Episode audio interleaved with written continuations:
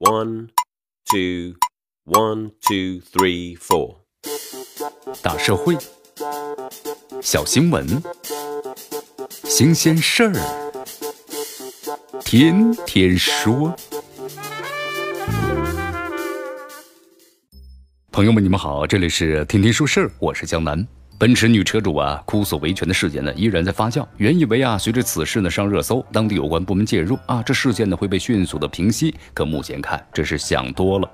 根据报道，这继搬出三包规定拒绝换车退车之后，这涉事的 4S 店呢西安利之星之后呢又因为假称已经是和解，遭到了女车主打脸。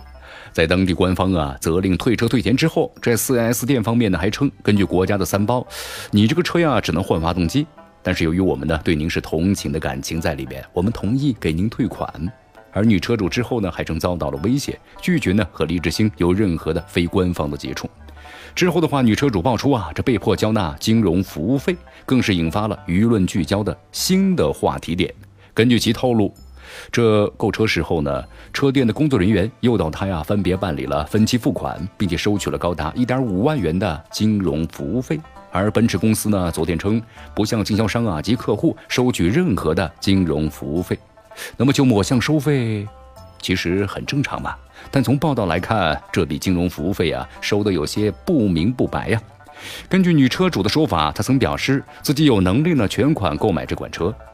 但 4S 店的销售人员呢却让她做了奔驰的金融贷款，并且表示呢利息很低。付完这个首付款之后啊，在不知情的情况之下呢，被开通了奔驰金融，要求呢缴纳是服务费一点五万元（括号被迫）。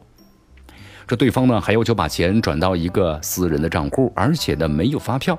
而在购买金融服务之前，这销售人员呢没有向他说明还有这项收费。这乍看起来，现有的法律尚未对金融服务做出了相应的规定，怎么来收取这个服务费？但这并不是没有法律约束。如果女车主所言属实，那么其消费权益自然是受到了侵害。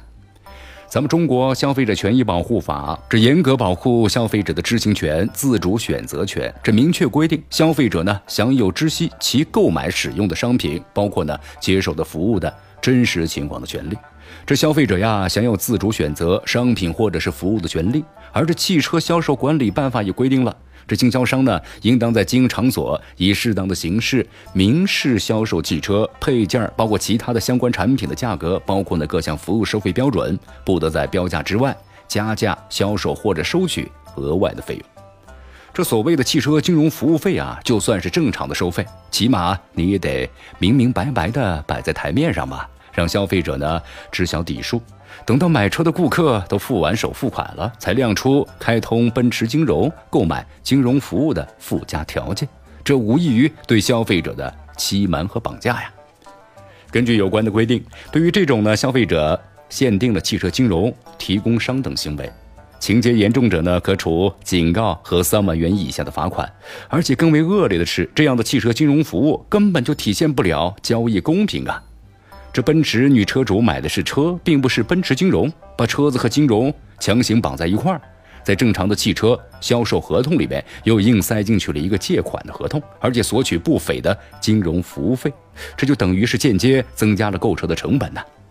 可能或许有人认为吧，这 4S 店呢承担了买车人和放贷机构之间中介服务机构的角色，那么就此呢收取点服务费，相当于是自身的民事活动取得点报酬。